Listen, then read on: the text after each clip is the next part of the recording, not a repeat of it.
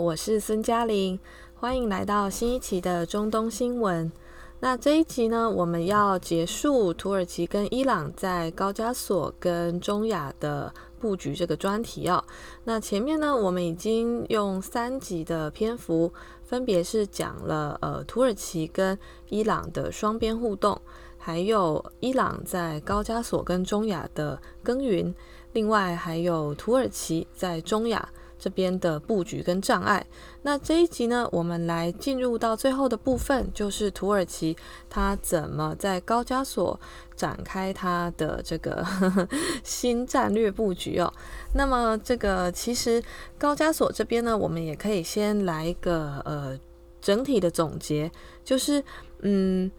相对于土耳其在中亚，高加索这里其实它是相对好施力的地方哦。就尽管我们看起来可能这边它好像嗯会比较困难，就包括说像乔治亚，呃，乔治亚在大陆是翻译叫格鲁吉亚，呃，像在乔治亚这个以基督教为主的国家，另外还有亚美尼亚，就是他们曾经有很大的这个呃。亚美尼亚大屠杀这个冲突，那另外像亚塞拜然，亚塞拜然是翻译叫这个阿塞拜疆哦，在大陆这里。那呃，土耳其跟亚塞拜然呢，这个其实如果你直观去理解，就会觉得，嗯、他们一个是什叶派，一个是逊尼派，照理来说应该也是不太能沟通。但是呢，在现实的政治实践上，土耳其它就是可以在这边有它的一片天，那反而中亚这边它是比较辛苦。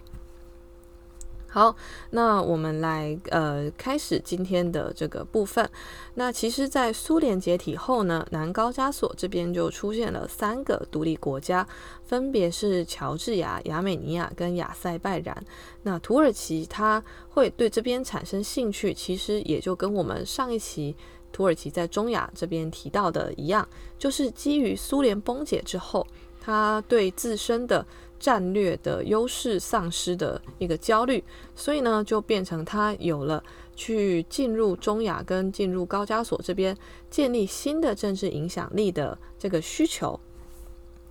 那么在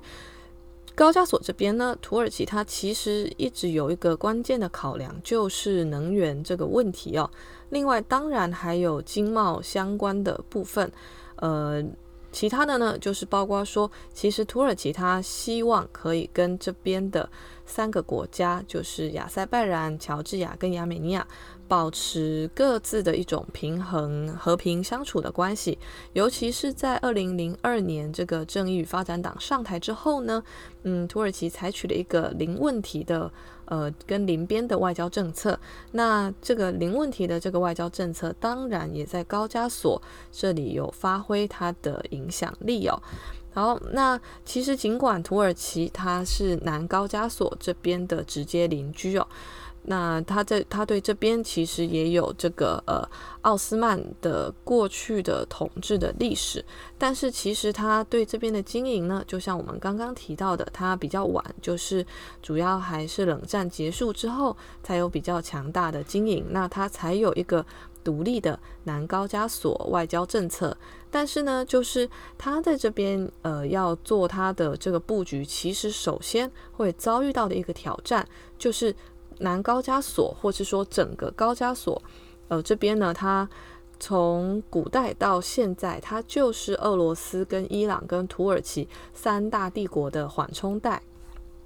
所以呢，呃，古代是这样，现在同时也是这样。那土耳其它在这边要有空间，它势必就要面临俄罗斯跟伊朗给它的挑战哦。那伊朗呢，我们之前提到，它在高加索这里就是也是比较呃不容易施展哦，就主要是因为呃它国内的这个少数民族的问题，然后让它在这边有点动辄得咎。那另外，伊朗它在这个核协议还有很多议题上，它其实需要俄罗斯的支持。那他在高加索这里呢，他就相对低调。那在这个脉络下来看，其实土耳其他会比较遭遇到的挑战，就主要还是来自于俄罗斯这边哦。那伊朗这个呢，就其实伊朗相对就是低调一点。那其实在，在呃土耳其跟俄罗斯的接触中，我们也可以先给一个总结，就是呢，嗯。台湾这边啊，有很多的媒体人，或是公知，或是这个呃 网红啊，或是这个呃学者啊，就是他们直接去理解，就是把南高加索这边理解成土耳其跟俄罗斯的一个代理人的战争哦。那尤其他们很容易直接把亚美尼亚就看成俄罗斯那边，那亚塞拜然直接看成是土耳其这边的，所以纳卡冲突就被他们理解成是一种。呃，代理人的冲突哦，那分别是土耳其跟俄罗斯在背后操控的一个战争，但其实就不是这样子哦，就你细致的去看高加索它这边区域的互动跟。大国在这边的角色跟立场，你会发现，就是说呢，你可以这样理解，可能会呃准确一点，就是南高加索啊，就我们今天讲的都是南高加索这边哦。那北高加索它是俄罗斯的版图，它里面主要都是这个呃以伊斯兰为信仰主体的共和国，那包括说像车臣或是达吉斯坦。呃，或是说像是硬骨石这个，那当然这个部分，如果大家有兴趣的话，之后也可能也可以开一个专题，直接讲高加索这边。但是这个就呃稍微冷门一点了，所以就是还在考虑这样。那我我们再回到今天的部分。就是我们讲的主要是南高加索这边的事情啊。那在南高加索这里呢，这个呃，你可以看到土耳其啊，或是俄罗斯啊，或是伊朗，它在这边它呃最大的一个心愿啊，其实不是代理人战争哦，就是这块边疆对周遭大国来讲，它都是一个呃火种哦，就是一个火药库。就这边，即便你没有大国来煽动。那边的民族冲突都是非常的剧烈啊，嗯，基本上你可以说，在过去的帝国历史中，确实，呃，俄罗斯、伊朗跟土耳其这些大国在这边经营呢，它有加剧民族冲突。然后导致说，它这个冲突格局呢，就一直形成到现在。可是你在现在你会发现，周遭的国家对这边呢的态度都是最好你不要闹事哦，就是你只要一闹事，我就会很尴尬，就是我就变成说我可能必须要有所表态，但我只要表态，我的立场就会变得很麻烦，所以我宁可你就是大家就是呃冲突就压着，就不要爆。那不要爆的话，我们就还可以闷声发大财哦。但是你们只要一爆的话，我们就全部都要被卷进来，就是很尴尬的一个情况。所以呢，我会比较是用一种维稳的角度来理解。周遭的大国，他对这边南高加索的冲突的一个经营跟立场哦，呃，那等一下我们可以再细谈。呃，不过就是再补充一下，就例如说，像去年九月爆发的这个纳卡战争哦，它就是呃整个名字叫做纳戈尔诺卡拉巴赫冲突，就通常是讲冲突，但是其实它实际的呃展演就是用战争的方式展演哦，它就是很容易被理解成是呃。呃，就是因为它的冲突方是亚美尼亚跟亚塞拜然，所以它就很容易被理解成是俄罗斯跟土耳其的一个代理战争。但是呢，呃，你如果从这两个国家自己的一个呃真实的互动跟立场来看，其实这两个国家都不希望纳卡这边爆。就是为什么纳卡它可以从冷战之后，从一九九一年到一九九四年之后。就一直维持这种尴尬的状态，这种尴尬状态就是说，全世界都知道这一边是亚美尼亚在管，但是全世界没有国家敢公然的承认说这边不是亚塞拜然的领土，所以它这一块其实一直到现在，呃，不管是联合国还是哪里啊，就是。它都是画在亚塞拜然里面哦。那这种尴尬状态为什么可以维持呃二十多年？那直到现在，就直到去年二零二零年才解决。有一个原因就是，其实周遭的国家都不想呃。去强制的解决这件事情哦，那所以就导致说纳卡这个部分就是其实是闹了很久，那到二零二零年才终于尘埃落定，它就是又回去呃亚塞拜然里面了，那是确实是名实相符的，成为了亚塞拜然的版图之一。那亚美尼亚这边就输了。所以我们可以看到，就是说呢，在南高加索这里，其实周遭的大国他们各有各的考量跟难为的地方啦。所以，呃，这里呢，其实大家都不太想要用战争的方式或是冲突的形式来展现自己的影响力哦。好，那我们来看一下，就是呃，主要的呃。土耳其它在南高加索这边的一个呃外交政策的总观，那呃就像刚刚提到的，这个苏联的崩解让土耳其忧心说。呃，我其实，在中，在这个整个西方阵营中，会失去我的一个特殊的地位，因为过去在苏联时期呢，这个他土耳其，它当然是一个亲美的阵营，那么它在南高加索这边，它又跟苏联的势力直接相连，因此它被视为一个重要的、必须要争取的一个战略的跳板。所以呢，土耳其就靠着这个东西呢，它就是，呃，获得了蛮多政治跟经贸还有军事上的好处啊。就当然，这个好处主要是来自西方。但是冷战崩解之后呢，土耳其它就当然可以感知到它这个呃好处是不复存在的，所以它就在当年一九九一年立刻就。让他的总统就出访了这个中亚的哈萨克，还有呃南高加索的亚塞拜然哦，就要开始拓展他的地缘影响力。那所以我觉得你可以这么说，就是大家现在都在讲土耳其要搞这个呃新奥斯曼主义的一个地缘战略。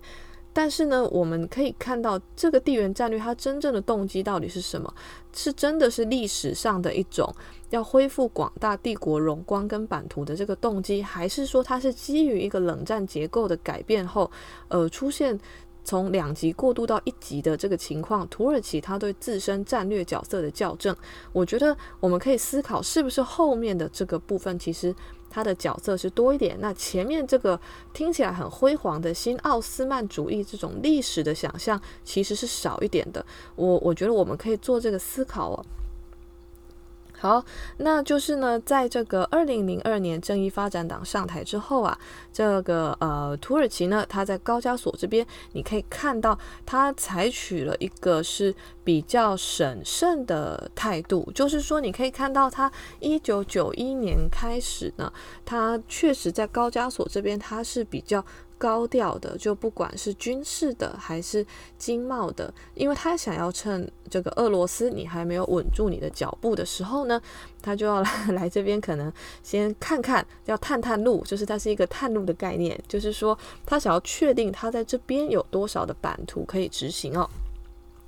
但是同时他又很害怕，就是尤其是二零零二年正义与发展党上台之后，你可以看到他。蛮担心说，他如果用错误的试探方式啊，这个会引起俄罗斯的这个芥蒂，跟引起俄罗斯的猜忌。所以呢，呃，土耳其在二零零二年之后，你可以看到他在高加索这边的呃整个战略跟外交的执行是更加精准的。那首先第一个是在能源这个领域哦，能源这个领域呢，它主要是油气管道。这也是土耳其它在高加索为什么它的重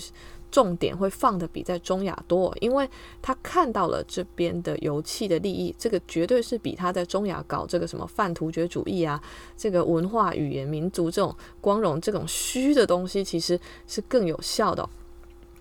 那所以呢，就是他参加了这种 BTC 管道的这个大工程，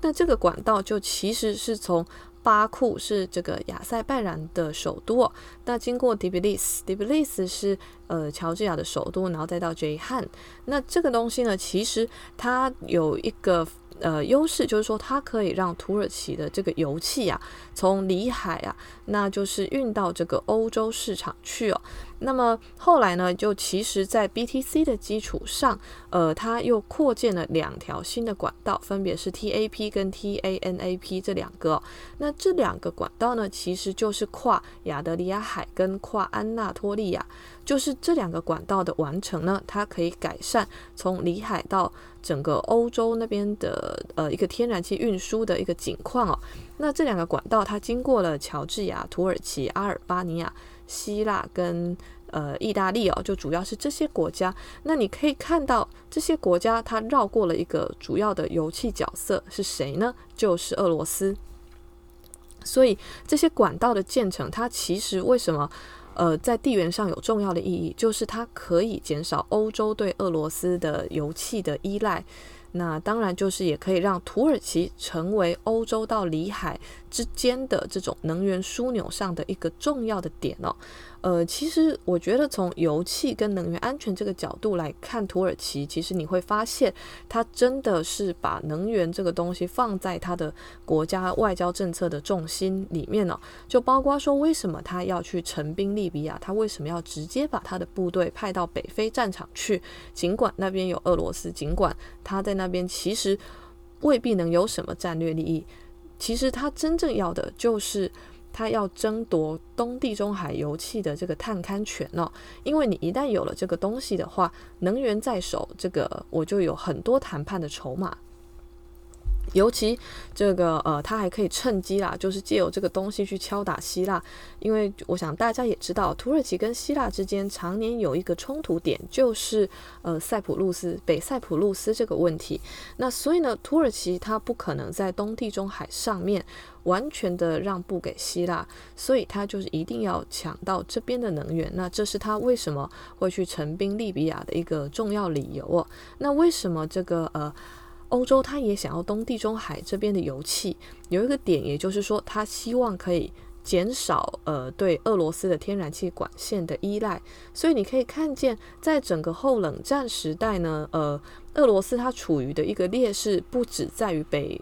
非呃北约的东扩，就是包括说像波兰、捷克这些国家全部都哦，还有乌克兰，基本上都倒向了北约跟西方这边了，呃。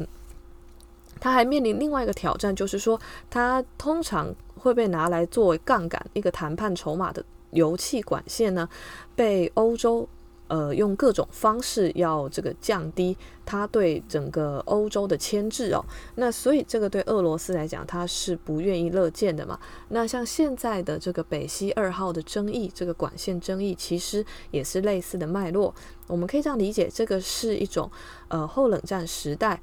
土耳其对自身的一个能源战略的一个呃再校正，那管线问题同时也是俄罗斯它在后冷战时代一个重要的竞争点哦。现在就是虽然苏联不存在，可是呃这种竞争的方式其实是用一种更加的呃经济层面，然后更加的多元的多边的方式来展现了。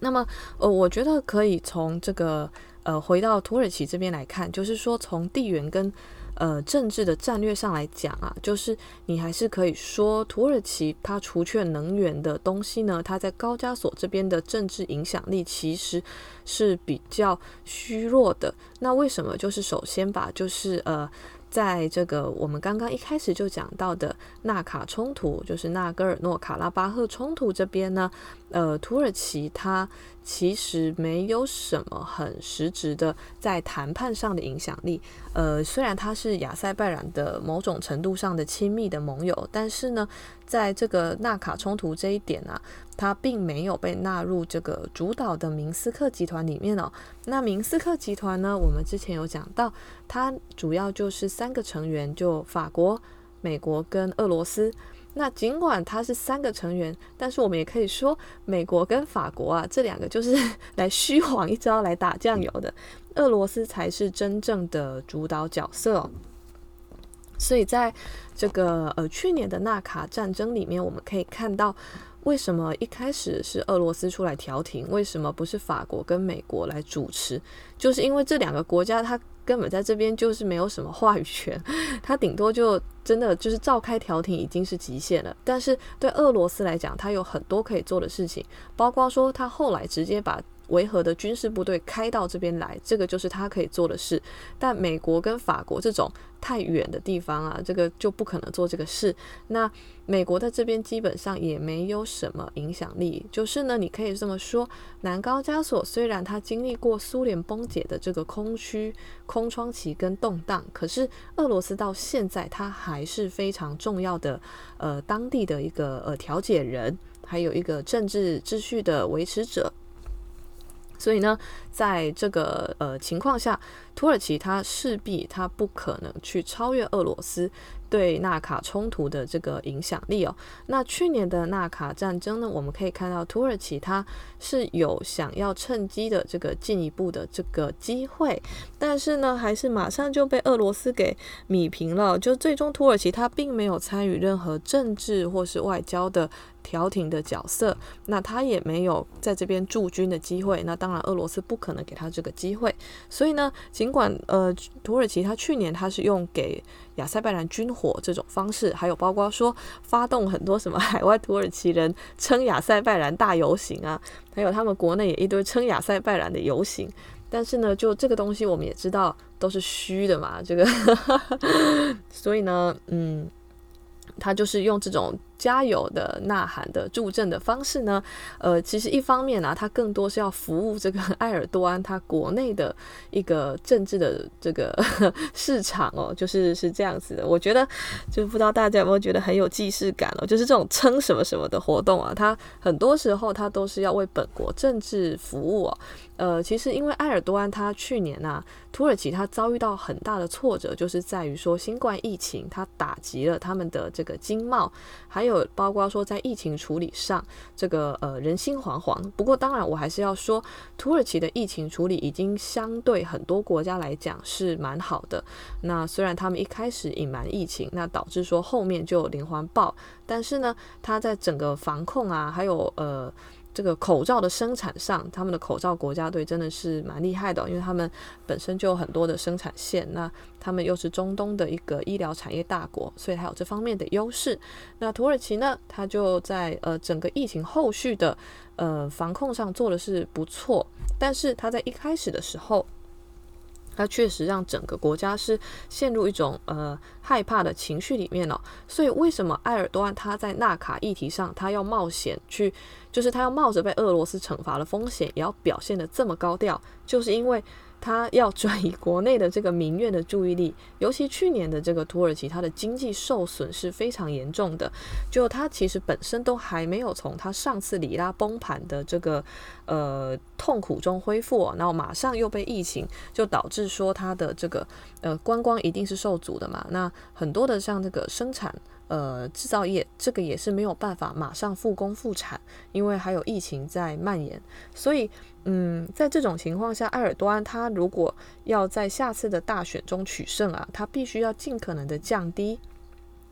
疫情对他本人跟对他的党的伤害。那在这种情况下，这种考量下呢，纳卡战争变成是一个他很好用来操控的点。那这是为什么他去年会表现得这么高调的？一个原因哦，那当然就是说，当然也是有它呃长远的一个呃战略布局的需要啦。但是就是说，它短时间内这么一反常态的表现啊，这个其实我们还是要去看到它的特殊之处哦。那为什么会说它一反常态？就是我们可以去想哦，纳卡冲突都多少年了？纳卡冲突从呃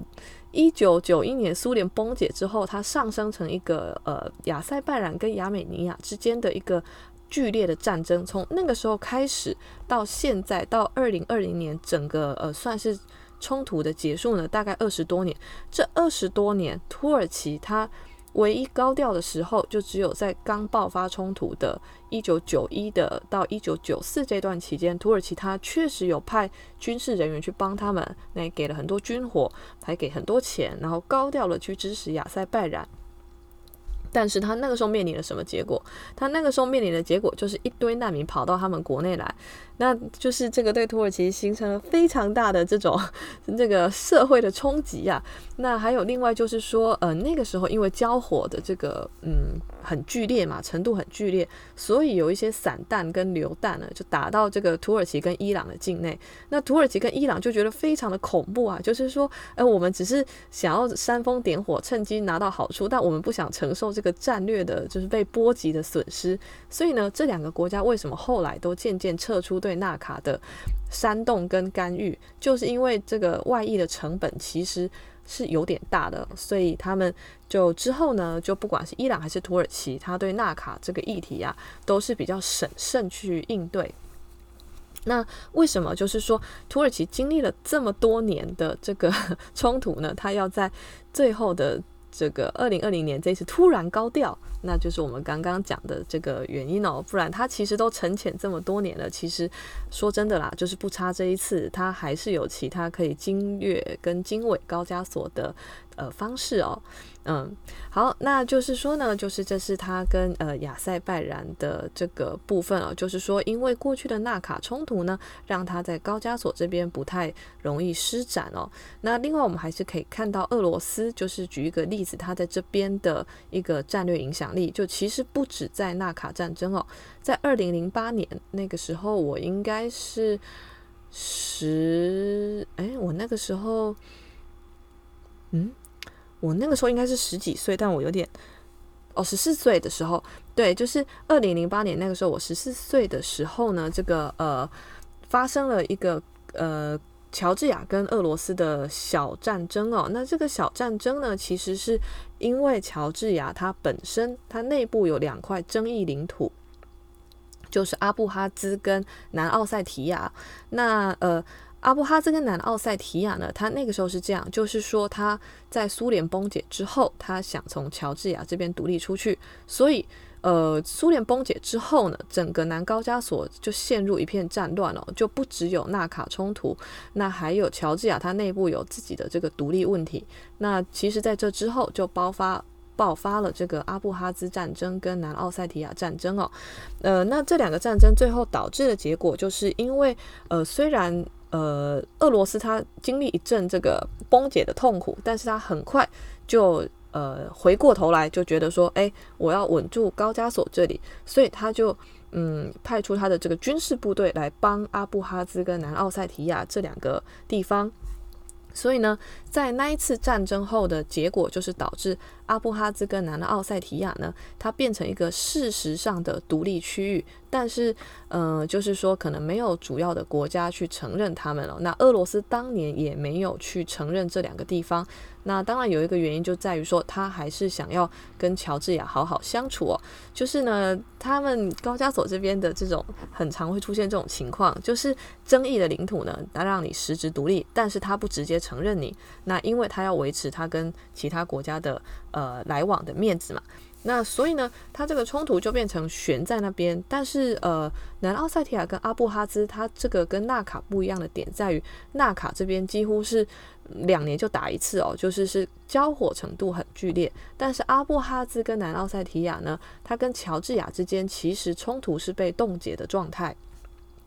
就是说，它其实很多年没有交火。那为什么二零零八年会爆发这种战争，导致俄罗斯要来跟乔治亚冲突？那主要原因就是在于说，呃，乔治亚它在二零零三年呢爆发了这个颜色革命，就是他们叫玫瑰革命。那颜色革命之后呢，这个国家就开始呃要有一种脱俄入欧的倾向，其实就跟我们看到乌克兰是一样的，就他们开始觉得我们不跟。俄罗斯好，我们要一个转向西方的一个政策，那这其实就已经让俄罗斯非常的不开心了。另外，在二零零八年之前，这个乔治亚经历了大选，那他们新的选上来的这个总统呢，就承诺说，因为他在选前他发现他可能其他政策还是什么打不赢，他就主打了一个政策。叫做收复阿布哈兹跟南奥塞提亚，那这个东西一打出来，当然就一定有民粹的票嘛。那他就选上之后，被迫兑现他的承诺。当然他，呃，就是就是，我觉得在乔治亚的政坛呐、啊，就是这个。呃，阿布哈兹跟南奥塞提亚变成一种政治正确，就是大家都会讲说那边是我们的。但其实，如果你是有理智的、有智商的政治人物呢，你就会知道你要收回这边是不可能，因为你要收回这边，你直接挑战的就是俄罗斯嘛。那但是就是当年的情况就变成他们的总统，因为他选前承诺了，那他选上之后他就被迫要兑现这个他对人民的承诺，所以呢他就真的挥军哦，就是那边明明已经就是跟他们相安无事，就各过各的很多年，他还是直接就挥军把军队就开进去了，那就说嘿，我要收复这边了，结果呢他马上就遭遇到俄罗斯的军事打击哦，那这个冲突呢大概就持续了五天就结束了。那结束之后呢，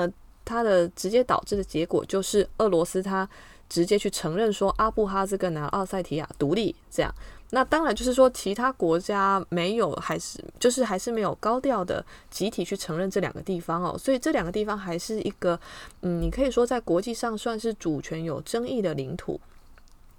但是呢，他们有俄罗斯的承认，而且他们确实也是自己已经治理自己很久了。就乔治亚是管不到这边的，所以呢，你也可以视作这两个就是真的是呃主权独立的地方，但是他们是很靠俄罗斯的这个呃。支支持哦，那所以经过这一次的这个冲突之后呢，就是呃，乔治亚就愤而跟俄罗斯断交啊。但是呢，我还是要说啊，这个两国的私下往来还是很激烈，就是 不是很激很热络啊。就乔治亚它本身是很多俄罗斯人的一个呃旅游胜地哦，就很多俄罗斯人都跑来乔治亚这边玩哦，那就是那边也很仰赖俄罗斯来的这个观光客，所以你可以看到，虽然嗯。在政治上，俄罗斯跟乔治亚比较水火不容，但是呢，他们私下的这种民间的交流是非常的密切。那乔治亚其实也很仰赖俄罗斯哦。那因此呢，我就会觉得说，哎呀，他们搞了颜色革命之后，他们应该要知道，他们本身其实真的没有脱俄入欧的本钱哦，因为他们经济上是这么的依赖俄罗斯。那另外，他们本身就在俄罗斯的战略影响力的范围里面，所以他们说什么要去呃跟西方交好，跟美国交好，跟欧洲交好，那这其实，嗯，在某种程度上，它都只是一种口号跟空想啊。就是一来，它不可能让美国来这边有军事部署嘛；那二来就是说，它的呃整个经济的依赖都是在俄罗斯这边，它也不可能让欧盟马上取代俄罗斯的角色。那你搞这个不是害死自己吗？那就是包括说，像这个二零零八年这个呃。呃，整个南奥塞提亚跟阿布哈兹战争之后啊，俄罗斯就直接把他的军事基地就盖在这两个地方。那盖在这两个地方之后呢，基本上他就掐死了这个乔治亚，他让其他的军事势力进来部署的这个可能哦。那所以呢，就是说啊，我觉得乔治亚他要走这个亲呃西方，然后脱俄入欧，像乌克兰的这种路线啊，除非他做好常年的。像乌克兰这种，就是说他有民兵，就一直在那边闹，然后呢，就是说不断的这个有叛军跟政府军的交火，就除非他搞成这种状态，不然就是说他。这个东西就只能是口号上，就只能是满足国内的可能讨厌俄罗斯的这个民粹的这个角度去执行哦。就他在现实生活中，他不可能真的去做到说，我跟呃美国啊，跟欧盟是真的好到超过俄罗斯哦。就主要还是受限于它的整个地缘的位置，那还有就是说受限于它的这个经济的整个市场的态势哦。好，那这个是我们对于俄罗斯在整个南高加索这边的。呃，很深入的战略布局的一个补充，就除了纳卡之外，还有在乔治亚这里哦。那另外呢，就是说，尽管土耳其它在这里啊，就是它必须要让俄罗斯当老大。但是它其实，在软实力方面，它在南高加索有蛮不错的影响力哦。就首先呢，它的电视节目啊，跟广播节目在亚塞拜然这边很受欢迎。那为什么呢？当然就是因为他们的这个语言是相近的。你如果去听亚塞拜然总统的演讲啊，你就会发现哦，他讲的这个基本上就是呃突厥语哦，就是跟土耳其语是就是是可以说是一样，然后可以听懂，因为他们过去啊这个。呃，基本上这边就都是一块，就是突厥民族的这个居住块这样。那所以呢，就是在呃软实力文化的这部分，电视节目广呃还有这个广播呢，呃土耳其在亚塞拜然是有它的影响力。那另外啊，还有就是说在乔治亚这里，乔治亚这边有一个呃穆斯林的一个。居住地哦，那主要就是在这个它跟亚塞拜然的交界处这一块，这个土耳其在这边也有它的这个经营的方式哦，就是包括说透过伊斯兰的这个呃角度，还有像我们之前讲土耳其军政府的时候有讲到，土耳其国内有一个葛兰运动。呃，葛兰运动在大陆翻译叫做居伦运动哦。那这个运动它强调的就是一种，嗯，以宗教为主打的意识形态的社区的营造。那后来它因为变成一个很强大的这个呃政治势力，所以就被埃尔多安打压了。但是呢，在这之前，其实呃，土耳其它在高加索、在亚塞拜然跟在乔治亚里面的穆斯林社区的。耕耘呢，很大程度上是靠葛兰运动去推行哦。所以就其实呃，我觉得就是 埃尔多安也要在这方面感谢一下这个呃葛兰了。不过当然，他们现在已经不可能再回到过往的这个关系了。那另外呢，就是呃，其实，在高加索这边的大学里面呢、也都有土耳其研究系。那这个当然也是土耳其来资助他们呃来开发的、好的，那我们接下来来深入看一下这个呃土耳其在跟这高加索三国之间的互动。就首先第一个是跟亚塞拜然，那跟亚塞拜然呢，就像我们前面有讲到的，它跟亚塞拜然之间。天生就有这个文化跟民族还有语言上的亲近性。那通常啦，就是大家都会开玩笑说，诶，亚塞拜然跟土耳其就是两个国家一个民族，或是一个民族两个国家哦，就其实是要表是说他们。之间那种很近的关系。那虽然呢，亚塞拜然里面啊，它有百分之六十五以上的人口是什叶派。那土耳其呢，它本身还是一个以逊尼派为主的国家。但是呢，这其实呃不会影响这两国的这个呃局域哦。就是这两国确实它有时候有局域，但是它这个局域呢，在很大程度上是一些政治的。呃，冲突，而不是这种宗教上的冲突。那其实，在亚塞拜然刚独立的时候呢，他的这个呃第一任总统啊，他就是很吃这个 泛突厥主义这一套。那他就是。呃，非常那个时候就开始跟土耳其展开非常紧密的合作关系，但是呢，他在一九九三年就被政变了。那他被政变之后啊，下来的这个总统叫做黑达尔·阿利耶夫。那这个总统啊，他其实他就开始走一个比较务实的外交政策，这是什么意思呢？就是他开始不听泛突厥主义的这个东西了，那就开始有点降低跟土耳其之间的依赖。呃，那后来呢，就是他的总统，呃，他的儿子就接了总统，就是现在这个呃收回纳卡的这个呃总统哦。那你知道他们国家的副总统是谁吗？他们国家的副总统就是现任总统的太太。所以就是 你会发现说，亚塞拜然这个国家很酷，就是呢，它虽然好像看起来是一是呃是一个有选举的一个呃民主国家，但是呢，就是它这个国家啊，它除了建国第一任总统之外呢。接下来，他的总统就是父亲，然后接下来是儿子，然后副总统又是儿子的太太，就是 有一个家天下的一个感觉哦。好，那就是呢，呃，不管是现在这个总统还是他爸爸，基本上他呃上任之后，跟土耳其都是走一个务实外交的呃路线哦。那就是呢，这个务实外交的路线就会导致说他比较不吃什么泛突厥主义这一套啊。那这个当然，他跟土耳其还是有。不错的这个往来哦，就包括说土耳其，他过去在援助中亚的时候，他这个计划同时也是援助呃亚塞拜然的，就包括说帮他们建一些这个呃基础设施啊，还有这个派员来这边学习，还有开设奖学金，同时还有这个呃。呃，军事的呃联合训练的部分，这样，那其实呃从现在也可以看到，土耳其跟亚塞拜然的关系就还是很好。那当然就包括说，像我们刚刚提到的油气管线这个议题，如果土耳其没有跟亚塞拜然有这么好的关系的话，其实是不可能能够呃成事哦。所以呃在高加索这一块呢，可以看到。土耳其它虽然要让俄罗斯有它的这个宰制力，可是它也没有放弃跟亚塞拜然经营它的关系哦。那呃，其实讲到另外一点，就是说为什么纳卡战争不是代理人战争？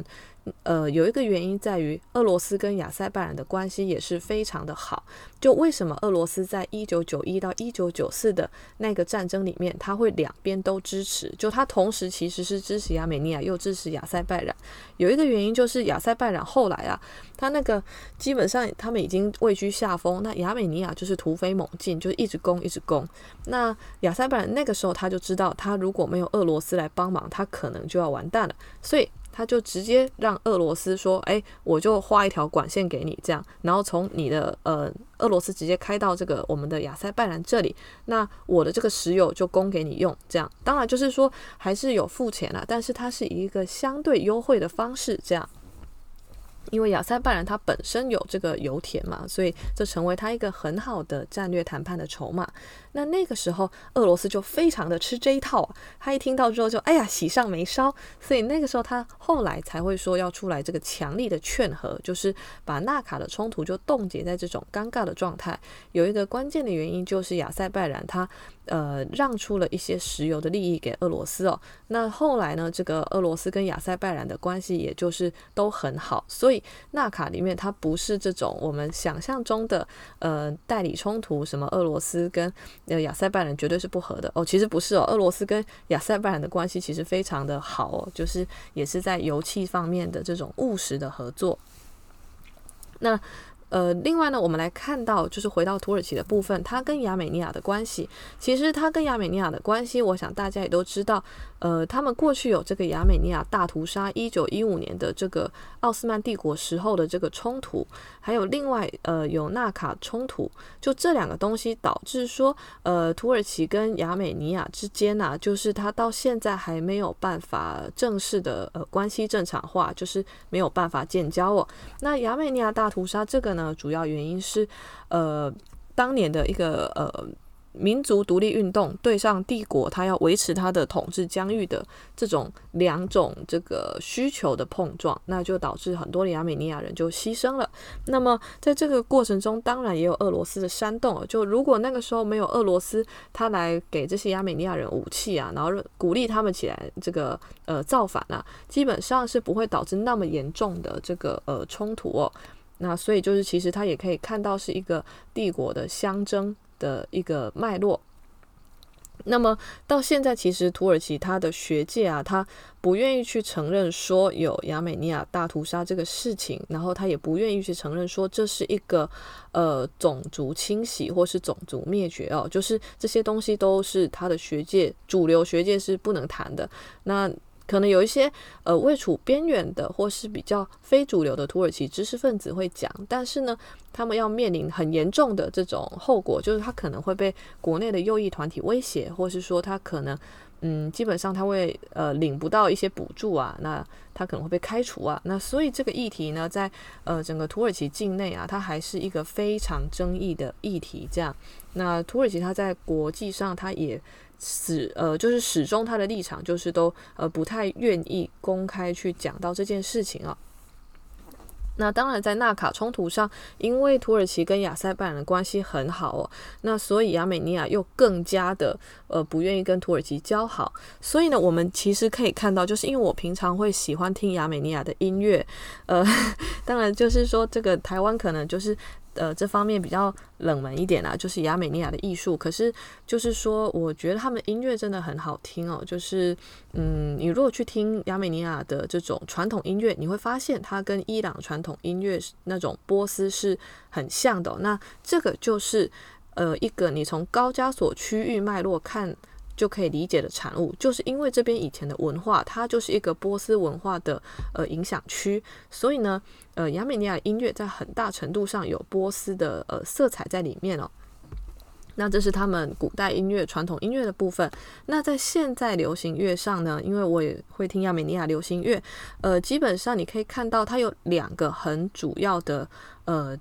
可以去。唱的一个点哦，那就是第一个是这个亚美尼亚大屠杀的部分，就基本上他们每年都有很多的流行歌手都是以亚美尼亚大屠杀为主题去写歌哦，那这个音乐基本上就是。他不可能会不畅销，因为那是他们国家的一个呃政治正确，还有一个其实他们在近代史上用来形塑他们近代史主体的一个重要的里程碑，就是说他用亚美尼亚大屠杀这件事情去彰显他们斗争的这个历史，那彰显他们脱离奥斯曼找到自我的一个民族斗争的过程的一个重要的论述事件哦。但是呢，当然就是说，呃，你如果从高加索的视角来看啊，这个亚美尼亚，它当然就是说，它被土耳其人屠杀，这个是一个呃悲剧，它是一个受害者。但是你从高加索这个视角来看，亚美尼亚他也杀了很多亚塞拜然人啊，就是说，他不是只有被屠杀，他自己他这个民族本身。他就会去呃，在很多的区域民族冲突上，他会变成一个加害者。所以有时候这种东西，嗯，就是呃，你如果看的资料看得越来越多，就会觉得，嗯，好像世界上其实没有绝对的加害者跟受害者这件事情哦。就包括说，他跟亚塞拜然之间的仇恨为什么那么大，就是因为他们过去这两个国家。呃，在很大程度上就是相互的有这个种族清洗跟屠杀，所以，嗯、纳卡它变成是一个症结的点，就是为什么无法和解？因为仇恨这么多，流了血这么多，是要怎么和解呢？就是除非你就历史都淡化，不要写嘛，但是不可能嘛，因为这两个国家他们都会去强调这个部分，那就变成说冲突跟情绪就一直在那边这样。那哦，就回到刚刚的部分，就是呃，亚美尼亚大屠杀这个主题是亚美尼亚的流行乐界一个很重要的点。那第二个点呢，就是在这个纳卡冲突上，基本上可以看到，呃，纳卡冲突维持了二十几年，那亚美尼亚的流行乐界呢，也就跟这个议题跟了二十几年哦。那直到现在啊，尽管纳卡被收回去了，我前几天还是看到亚美尼亚他们的 流行乐界还是一直出歌哦，就是都是在讲这个要铭记纳卡的这个音。英雄啊，那这个纳卡的英雄就是很伟大。这样，那呃，我我得就是我就是这一集呃结束之后，我会在我的这个文字说明的部分放上一首我其实个人很喜欢的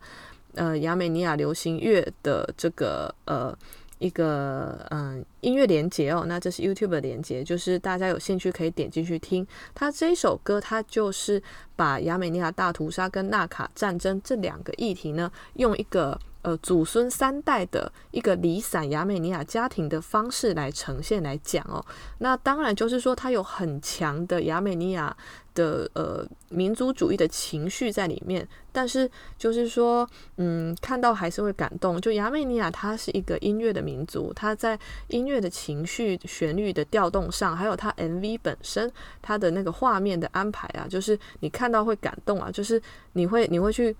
呃去对这个受呃承受了历史的创伤的民族去呃致上你的敬意。但是就是说呢，我们在听完音乐之后，看到很多的历史档案。我们还是要去思考，就是说，亚美尼亚大屠杀跟亚美尼亚它本身的建国，它有它的历史脉络的复杂性，就是我们还是要去看到它背后更多的呃一些一些呃脉络的部分哦。好，那我们回到土耳其这边来，那土耳其跟亚美尼亚的关系，就是因为有过去的呃这两个议题，嗯、就是大屠杀跟纳卡冲突，所以他们就很难呃有很强的发展。那最近比较强的发展，就是在二零零八年，他们开始了这个足球外交。那足球外交呢，就是说他们有这个参加欧洲杯的这个足球赛。那这个方式呢，让这两个国家有一些互动的机会。但是啊，就是说土耳其，我觉得啦，它本身它对亚美尼亚就是在现在呃没有那么强的政治敌意。但是他为什么过去一直没有办法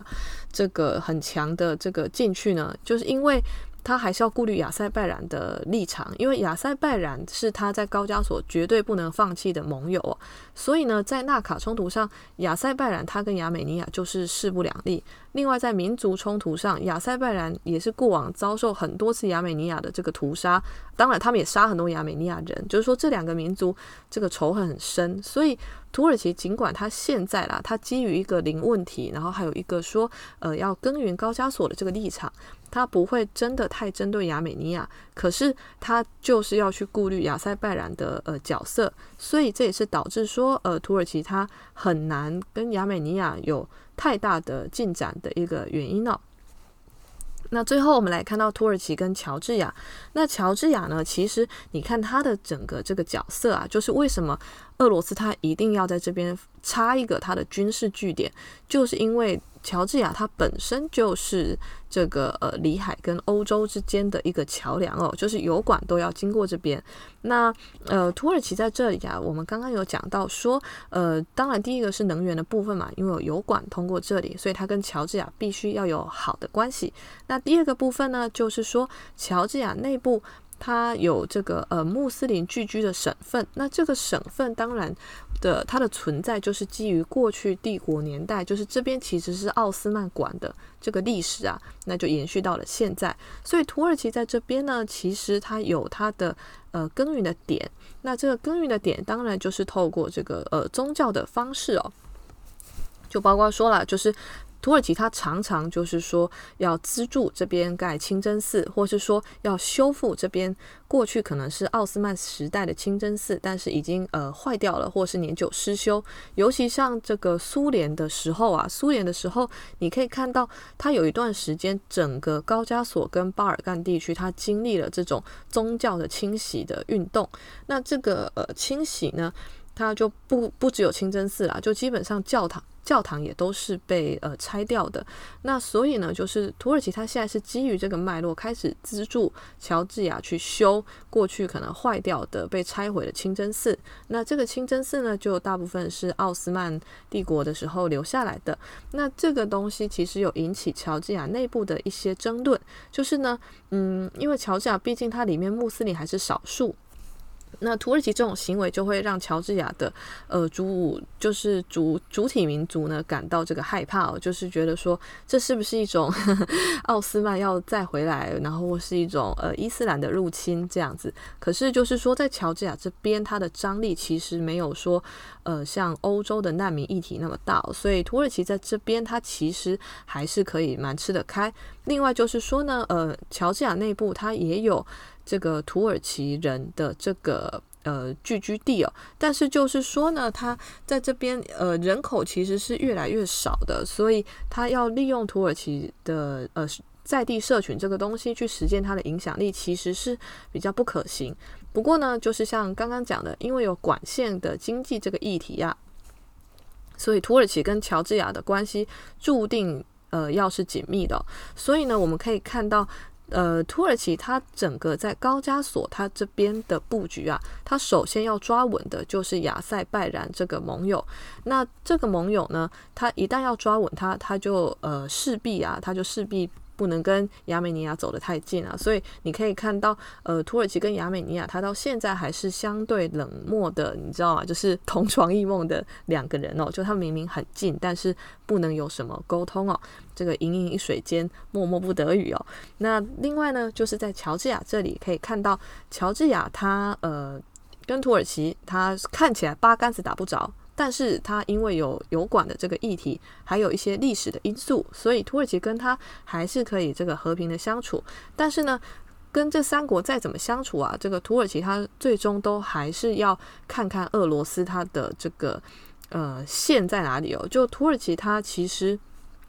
他也知道，就是埃尔多安他也不是笨蛋哦，他也知道俄罗斯有的线你就是不能去踩，像。乔治亚那个时候为什么会被俄罗斯打？就是因为他去踩了呃阿布哈兹跟南奥塞提亚这个线哦。那土耳其他就是知道，所以他在纳卡，你看他始终没有派兵进去哦。尽管他在国内搞了一堆什么称亚塞拜然啊，嗯、呃、的那些活动啊，称突厥兄弟啊，但是他知道他呃不能玩过火，他这个顶多在国内玩玩。然后其实普京应该也是知道，普京也知道埃尔多安他有这个。呃，要转移国内的对经济的状况不满的需求，所以他也允许埃尔多安做了这个表演哦。我觉得可以看出来，这个是俄罗斯跟土耳其在南高加索的一个相处默契。那我觉得呃不错，他们 相处的我觉得还行。那但是呢，当土耳其想有再进一步的动作的时候，嗯、他就要比较谨慎哦。那这是呃土耳其在南高加索这边的状况。嗯、其实蛮感谢听众点播这个专题的。因为我本身其实呢，在呃进到中东研究这一块领域之前呢，我其实最感兴趣的就是高加索这里。因为我在小的时候啊，我就在这个应该是地图书书上就看到一张照片是。呃，一桌亚塞拜然人他们在吃东西，就应该是一个家庭。那我就看到他呃，整个照片里面的那个背后的山景，还有这个绿色的草坪，我就觉得这是一个很美的国家。那也是很希望以后有机会假假设这边的呃签证开放是比较方便的。那疫情也过去之后，也是很希望有机会，如果工作上有机会，可以到这边来走走啊，或是采访，或者写写比较深的这个评论哦。那所以呢，就是说，嗯，高加索这个对我来讲是呃比中东更早的，是一个让我嗯。